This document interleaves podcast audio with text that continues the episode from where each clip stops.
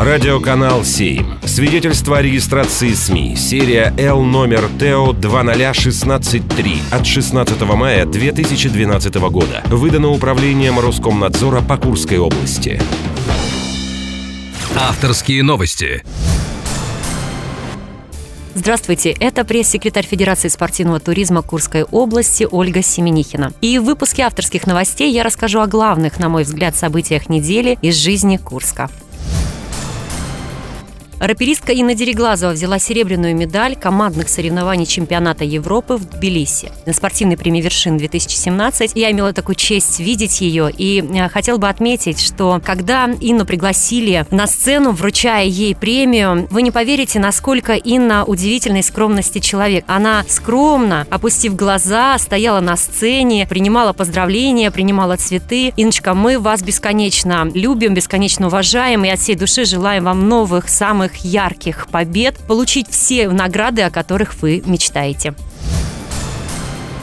Роман Рубанов стал финалистом литературной премии имени Фазиля Искандера в номинации «Поэзия». В короткий список претендентов он вошел с книгой стихотворений Стрекалова. Я от всей души восхищаюсь его талантом. Человека, который мастерски владеет риторикой, словом. Буквально в этом году, в день рождения Владимира Высоцкого, был организован именно романом «Вечер памяти» Владимира Высоцкого. Были очень трогательные композиции. И, безусловно, я как человек творческий, несколько эмоциональный, с удовольствием мы все в зале плакали, когда были исполнены самые-самые, наверное, знаменитые песни Высоцкого.